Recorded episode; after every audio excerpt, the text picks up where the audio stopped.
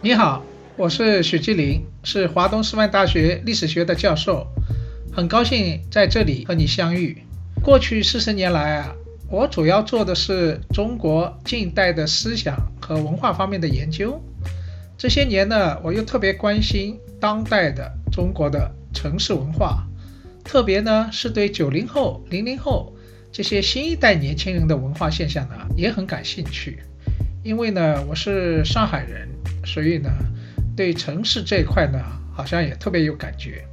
在这一档我与新石像光之来处共同出品的播客里面啊，我以后将和大家分享我对一些当代中国的社会和文化现象背后的一些，比如说历史渊源啦、深层次的文化观念的思考啊。同时呢，我也会邀请我的那些朋友和大家一起探讨蛮有意思的、有意义的一些文化现象，特别是一些热点话题，聊聊我们共同关心的世界和都市的生活。我很欢迎啊，大家给我留言，在这里啊，期待和大家多分享、多交流。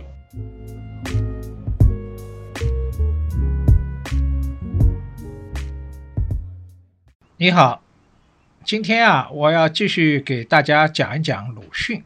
上一次呢，我讲了那个怼天怼地怼空气的鲁迅，告诉你啊，鲁迅不仅是和自己的论敌来怼，而且也是怼自己，解剖自己超于解剖别人，这是一个喜欢怼的鲁迅。今天呢，我要继续给大家讲一下鲁迅为什么啊看别人看得这么深刻、犀利，为什么他内心充满了一种虚无感？这是鲁迅和别人不一样的地方。所以今天呢，我着重要来分析一下鲁迅的他的深层的性格。讲到鲁迅的虚无啊，这要从鲁迅到日本留学啊那个时候说起。鲁迅到日本，你知道是去学医的，但是呢，他对医本身没啥兴趣。后来觉得中国人啊的问题不是东亚病夫，是身体有问题，而是心灵有问题。所以他在日本期间，和他的弟弟周作人两个人呢，就开始翻译啊，翻译东欧的一些这个作品，俄国的作品。同时呢，也自己写文章。鲁迅在那个时候就开始相信文学的力量，觉着可以通过文学来拯救啊很多堕落的灵魂，而把自己呢看作是一个精神的救世主。然后呢，他那个时候又非常崇拜尼采，呃，说自己是一个摩罗战士。这个摩罗呢，就是魔鬼撒旦啊，就是专门和天下捣乱的，自称摩罗战士。结果，他那个和周作人兄弟两个费尽心血编的新生杂志，还借了债，印了一千五百本，最后只卖出去多少呢？只卖出去一百本。所以他这个打击对他太大了，这件事。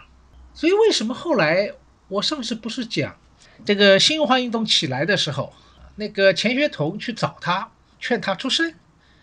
一开始鲁迅啊是非常的。信意阑珊，什么道理啊？因为他在日本的时候已经受过一些挫折，他当时就觉得说，那个时候啊，他翻译过一本俄国的小说，叫《工人随回略府》，他就借那个小说中的主人公之口啊，他说啊，要救群众，结果反而被群众迫害，最后呢，对谁都开枪。自己归于毁灭。我之前不是讲吗？鲁迅因为从小啊少年时期啊，由于家庭遭到了重大的变故啊，受尽了世态炎凉，所以他就觉得对民众是有怀疑的。他总是觉得，你看，从苏格拉底、耶稣啊，到英国的诗人雪莱拜顿，他说不是死于民众的围观。就是被庸众啊视为异端，最后民众都要迫害启蒙者的。邱进被杀的时候，很多人都去看，还要吃冷血馒头，是吧？鲁迅小说里面不是写吗？吃冷血馒头，那是令鲁迅非常心寒的啊！而且鲁迅当时所处的年代，又是北洋军阀统治最黑暗的时期，所以鲁迅内心呢是充满了一种悲凉。他说过句话，他说：“你把今天和过去的五代、南宋、明末比较一下。”你会发现惊心动魄，太相似了，仿佛时间的流逝独与我们中国无关。这话是很沉痛的。你想想，文明进步那是几千年的事，是吗？至少几百年。但是对人类一个人，你只能活最多活一百岁吧。那这个百岁百年对历史来说，那只是一瞬间而已。但是对一个个人来说是什么呀？那是漫无尽头的煎熬，就像你走在长长的隧道，看不到依稀的光亮一样。所以当时鲁迅的心是很灰的。所以鲁迅当时就讲了句很深刻的话，他说。人生最苦痛的是梦醒了以后无路可走。做梦的人是幸福的，如果没有看出可走的路，最要紧的是不要去叫醒他。所以，为什么一开始鲁迅拒绝和钱学同他们一起去搞启蒙？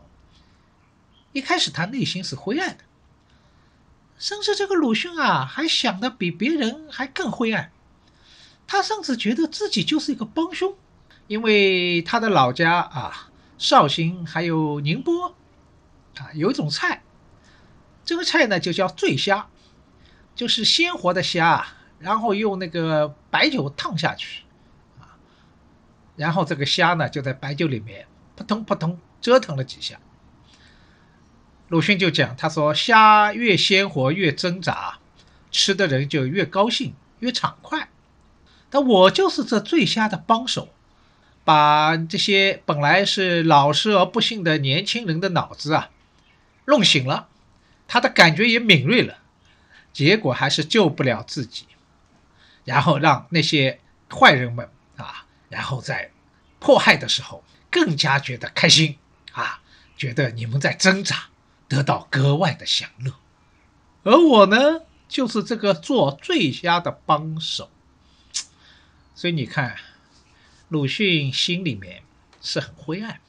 那么鲁迅年轻的时候非常相信进化论，啊，一代比一代进步。我上次不是说吗？他觉得自己就是一个中间物，自己是没救了，但是愿意自己啊扛着黑暗的闸门，让年轻人通过。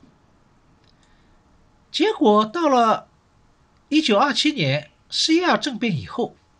鲁迅失望了，为什么？因为那个时候他在广州中山大学做教授，他发现啊，被杀的是年轻人，杀人的也是年轻人，因为当时国民党那些所谓的革命党人嘛，也是年轻人啊。然后那些戴着金丝边眼镜的书生，有些人呢投书告密，有些人呢帮助官啊去抓人。鲁迅就讲了句很沉痛的话，他说：“至今为止啊，我时时有一种乐观，以为压迫杀戮青年的大概都是老人。现在我知道不是这样，杀戮青年的也是青年，而且对别的不能再造的生命和青春，更加没有怜悯之心。所以鲁迅，你想。”他出名的《狂人日记》里面，还曾经把希望寄托在哪里？对，寄托在没有吃过人的孩子啊，救救孩子。那么那个时候的鲁迅觉得还是有派头的，是吧？只要把孩子能够启蒙好了，没有吃过人，那么中国就有希望。结果这个十一二政变啊，让他大失所望。那么鲁迅是章太炎的学生。章太炎在晚清啊，在东京呢，给鲁迅啊、周作人啊、钱学同啊他们讲过课，所以他们都算章太炎的学生。章太炎呢也相信进化论，但是他的进化论啊和别人不一样，叫做飓风进化论，意思说善在进化，恶也在进化，道高一尺，魔高一丈。鲁迅啊，后来所接受的就是这套飓风进化论，所以他没觉得说未来一定更美好啊。特别是他曾经一度寄予希望的国民党啊，一九二七年啊执政以后，鲁迅更多的是看到的是什么？是黑暗。呃，美国不是著名记者施诺嘛，曾经采访过毛泽东啊。共产党高级领导的那个著名记者施诺，施诺到中国来啊，最早采访的是鲁迅，哈哈，那个当时就问鲁迅，因为当时鲁迅的《阿 Q 正传》这个小说啊很出名，啊，施诺就问他说：“现在阿 Q 怎么样啦？”鲁迅就笑着说：“现在更坏啦，阿 Q 正在管理着国家呢。”所以鲁迅，你看。他骨子里和我以前讲过的胡适是不一样的。胡适呢是一个不可救药的乐观主义，而鲁迅呢骨子里是一个悲观主义者。那么，鲁迅觉得这个最大的恶是什么？这个恶如果以恶行恶，这个行恶的人知道自己做坏事，这个恶还是有限的。但是最怕的是什么？你以善的名义来行恶，这个恶套上了一个善的神圣光环，那个行恶者就理直气壮啊，啊，无所顾忌，那是最可怕的一种。所以在一九二七年啊，这个四幺政变以后啊，当时屠杀共产党人的都也是国民党。也打着革命的旗号，所以鲁迅就看这个国民党的所谓的革命，他就觉得很荒谬。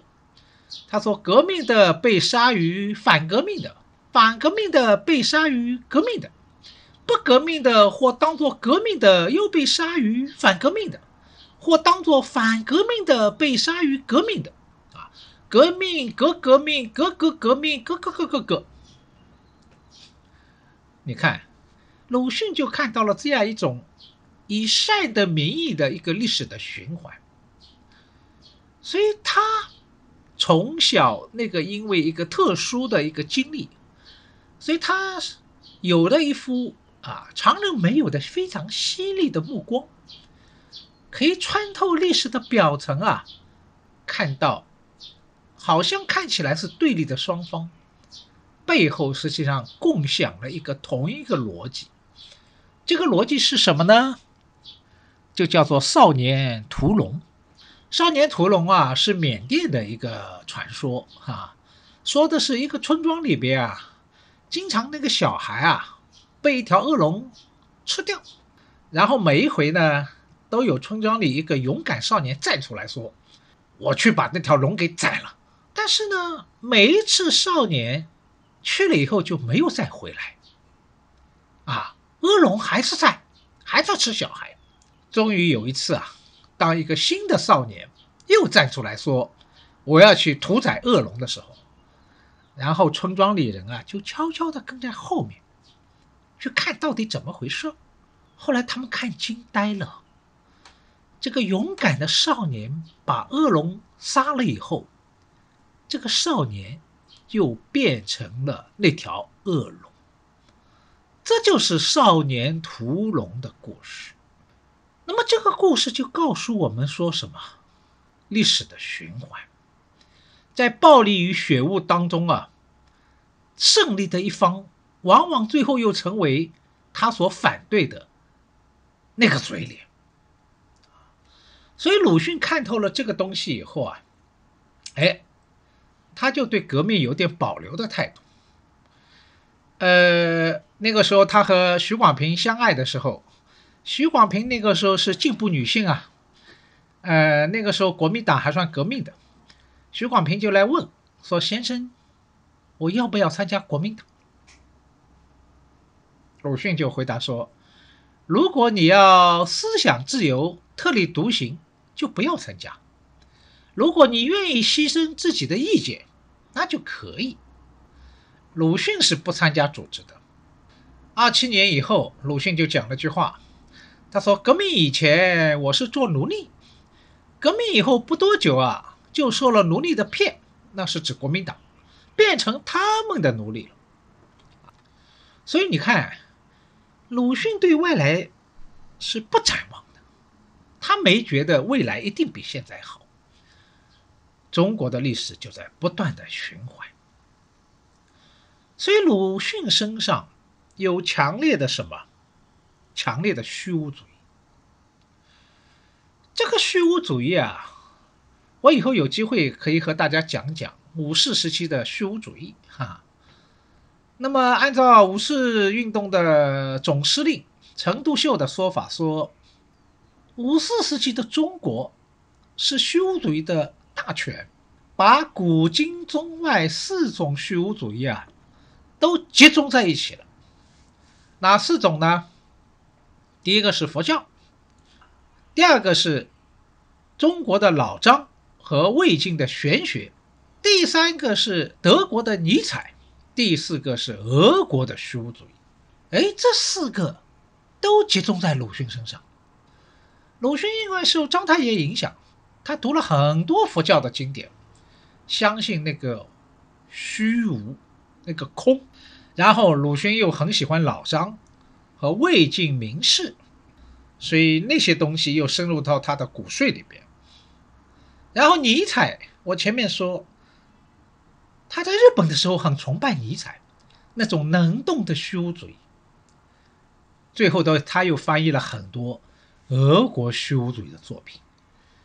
所以你看，鲁迅一个人身上齐备了四种虚无主义，而这种虚无主义啊，和今天有些年轻人觉得“哎呀，好苦闷啊，好无聊啊”，还不一样。他那个虚无主义还更深刻，是什么？因为很多年轻人说的虚无主义还是比较形而下的，是吧？然后这些形而下的虚无主义要克服还比较容易啊，唱首歌，然后就觉得心里好受一点了，至少暂时就解脱了。但是鲁迅不一样，鲁迅的虚无主义是形而上的。什么叫形而上啊？他觉得这个虚无啊，就是世界的本质。也是人的生命的本质。如果这个虚无、这个黑暗仅仅是来自于外部环境，那还好办，是吧？我把环境改造了就 OK 了。但是在鲁迅看来，这个虚无是内在于宇宙的本性，而人心的本性一样。哈，这就像《黑客帝国》一样，是一个根深蒂固的黑暗和虚无。所以鲁迅呢，对自己内心中这种虚无，他也看得很清楚。我不是说过吗？鲁迅对自己解剖是很严格的。所以他说：“我自己内心里面啊，有挥之不去的鬼气和毒气，啊，我自己总觉得我的灵魂里面有这个毒气和鬼气，我很憎恶它，想除去，而除不去。”所以鲁迅的所谓的悲观绝望，是对自己的悲观和绝望。但是鲁迅讲了句名言，这句名言叫做“绝望之于虚妄，正与希望相同”。什么意思啊？就如果你绝望到了极点，哎，这又是有希望啊，和希望是差不多了。那么这个怎么理解呢？实际上，鲁迅的意思说，你既然意识到宇宙和人的本质都是虚无，那你当然很绝望了。但是到此刻，你既然什么希望都没有了，你到内心里面倒是产生了一种什么？一种坦然。我就要向这些绝望去抗争。我不是屈从于命运本身，我要反抗这个宿命。那么这种态度有点像尼采，尼采叫做能动的虚无主义，意思说我要有自己生命的意志来反抗，反抗一切权力与压迫，同时也抵抗自己内心的黑暗。所以你看啊，他和胡适不一样，胡适是一个很乐观的人，但是鲁迅呢是非常冷峻。鲁迅是很相信尼采的，所以他更相信一种什么力量？一种意志的力量啊！你要知道，所谓的知情意嘛，是吗？理性、情感和意志，这是人的三种力量！我不知道你是理智的力量强，还是情感的力量强，还是意志的力量强？当然了。如果你这个三个因素都强的话，那你就是一个超人了，是吧？一般人只能最多一个两个。那么五四的时候，啊，胡适是是一个理智的力量是很强的，相信理性。那么鲁迅的弟弟周作人呢，相信是情感的力量。啊，周作人写过那个文学是人学，相信文学的人性情感的力量。但是相比较而言啊，鲁迅是一种意志的力量，相信个人的意志，战斗的意志。鲁迅在《野草》里面写过一篇杂文，这个杂文叫做《过客》。这个《过客》里面描述一个探索真理、探索未来的一位那个流浪者，啊，精神的流浪，在继续往前走，他不知道前面是什么。那走过一个村庄的时候，老人和小女孩都劝他，不要往前走了，前面是一派一片坟地。那个过客说：“我还要继续往前。”鲁迅就借这个过客这个散文啊，是描述自己内心的一种精神。我不知道未来是什么，也许是一块坟地，是一片虚无。但是我还要继续走，我还要继续反抗，这就是我对命运的不屈从。那么鲁迅的这种精神有点像啊，法国诺贝尔文学奖得奖者啊，大作家，也是存在主义哲学的代表者啊，加缪。加缪呢写过一本那个小书，叫做《西西弗斯神话》。西西弗斯呢是古希腊神话中的一个人物，他因为得罪了宇宙大帝宙斯啊，被罚做苦役。这个苦役是什么呢？每天要推着石头啊上山，这个石头啊推到山顶以后啊，就咕噜咕噜又滚下来，然后你要周而复始的把这个山石头啊重新推上山。每天就在做着一个毫无意义的、非常荒谬的这样一种苦役。你想，西西弗斯怎么想？有一天，西西弗斯终于觉悟了，他就觉得这就是我的命。只要我能够意识到这个荒谬，我不屈的和他抗争，我就成为一种战胜荒谬的英雄。因为人的命运是很荒谬的，但是你不屈服，你反抗这个虚浮，你继续努力的推石上山，你就成为战胜荒谬的英雄。那么，鲁迅的过客这个精神和西西弗斯是有点相似的，很有趣啊。如果你去读那个他和许广平热恋时期那个两地书啊，那个时候许广平在北京。嗯，鲁迅呢，在厦门和广州。事实上，他在北京的时候，他们已经开始通讯了啊，因为见面不方便了。里面有很多鲁迅对许广平的说的肺腑之言。有一句话，他对许广平说啊，他对许广平都是说真正内心的心里话。他说：“你的反抗是希望光明到来吗？”啊，那个时候徐广平很年轻，还希望着一个光明的未来，哈 哈，通过革命，所以徐广平说他考虑要不要参加国民党但是鲁迅是不愿意加入的。鲁迅对徐广平说：“我的反抗不过是与黑暗捣乱而已。”啊，你看啊，他去反抗黑暗，批判国民性。他真的对未来寄希望吗？不一定，啊，他也不期望未来有多大改变，他只是一种反抗。他甚至承认自己思想是矛盾的。他说，做事的时候有时候确实是为别人，有时候却为自己，玩玩而已，哈 哈玩玩而已，这很有意思啊。讲到这一点啊。这个鲁迅当然身上有一种战士的性格，但这种战士性格，哎，你要记，你要记住，鲁迅是哪里人？浙江绍兴人。这个绍兴当年在魏晋时期是什么？魏晋名士的大本营，精神的故乡。所以，魏晋时代不是有竹林七贤吗？鲁迅就更像竹林七贤中的嵇康。嵇康的故事你一定知道，是吗？奉祀祭俗，对司马政权非常不满，后来就被杀了。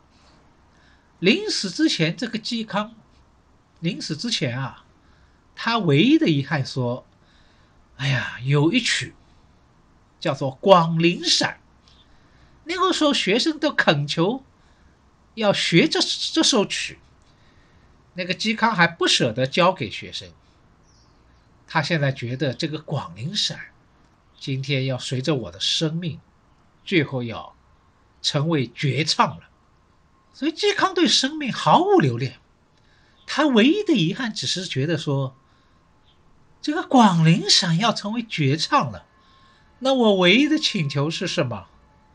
在我临死之前，让我再弹一曲《广陵散》。这就是嵇康，就是魏晋名士的风度。而鲁迅身上有一种嵇康式的那种气质，啊，他身上既有那种儒家的认真和执着，但是也有什么那种老张式的玩世不恭、玩玩而已。啊，他身上两个东西都有。所以鲁迅是生活在一个非常黑暗的年代，而且他也看不到希望。那人怎么活呢？我有一天啊，我在翻柔石的日记啊，柔石呢是民国时期啊著名的左翼作家，后来被国民党抓了以后呢，被在那个上海的龙华那里啊被杀了。柔石呢写过很好的小说啊，《为奴隶的母亲》，还有《早春》，啊，这都是中国最好的小说之一。那么柔石呢，奉鲁迅为自己的老师和先生。有一次啊，鲁柔石就请教鲁迅说：“先生啊，我们在这个时代应该怎么活下去？”鲁迅就教柔石的生存之道。他说：“人呢，应该学大象。大象是什么？他说：第一，皮要厚，流点血，刺激一下也不要紧。第二，要强韧的，慢慢的走下去。这两句话，柔石后来就把它记在日记里面。第一，皮要厚。”不要稍微受点挫折就觉得，哎呀，我不想活了，哎呀，人生就崩溃了。你要皮要厚，哪怕流点血、受点挫折，也要挺住。第二，你要有点坚韧，要有点意志，慢慢的走下去。这个东西既有儒家像孔子说的“知其不可为之”啊这种精神，慢慢的走下去。第二呢，也有点老张的成分，是吧？皮要厚一点，不要太在乎。所以这有点像什么？这就说任性的战斗。所以鲁迅一生就很强调这个韧劲，他反对那种赤膊上阵啊，那种鲁莽，这是鲁迅不喜欢的。鲁迅就讲，他说战斗啊，首先你要先把自己的营垒啊守住，若你只是冲冲冲，杀杀杀，你反而遭了覆灭，乃无勇之谋，非真勇也。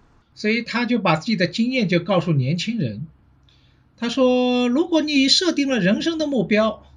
你就大可不必像墨家那样啊，磨顶放踵啊，过苦行僧日子，没必要啊。如与其啊，你不吃不喝啊，一个礼拜，或者痛哭流涕啊，一个月，倒也不如啊，把时间啊拉开，你也同时也看书也玩啊，来拖到五年再来执行这个目标。或者也看戏，哈哈，呃，拖到十年啊，或者呢谈恋爱，找异性朋友，搞个五十年，哈，甚至一百年。他的意思说，不用只争朝夕，哈哈，你可以一边从事你自己的人生小目标啊，一边也该干嘛就干嘛啊，看书、看戏、谈恋爱都可以。这是一种什么任性的战斗？第二个，鲁迅又讲，他说，意思说，黑暗是没有尽头的。你要和恶势力捣乱，你也没有必要把自己的生命全部搭进去嘛。你又不是为着你的敌人活的，是吧？你有你的生活，有你的快乐。尼采啊说过一句很有名的话，叫做。与恶龙缠斗过久，自身亦成为恶龙；凝视深渊过久，深渊将回于凝视。这话什么意思啊？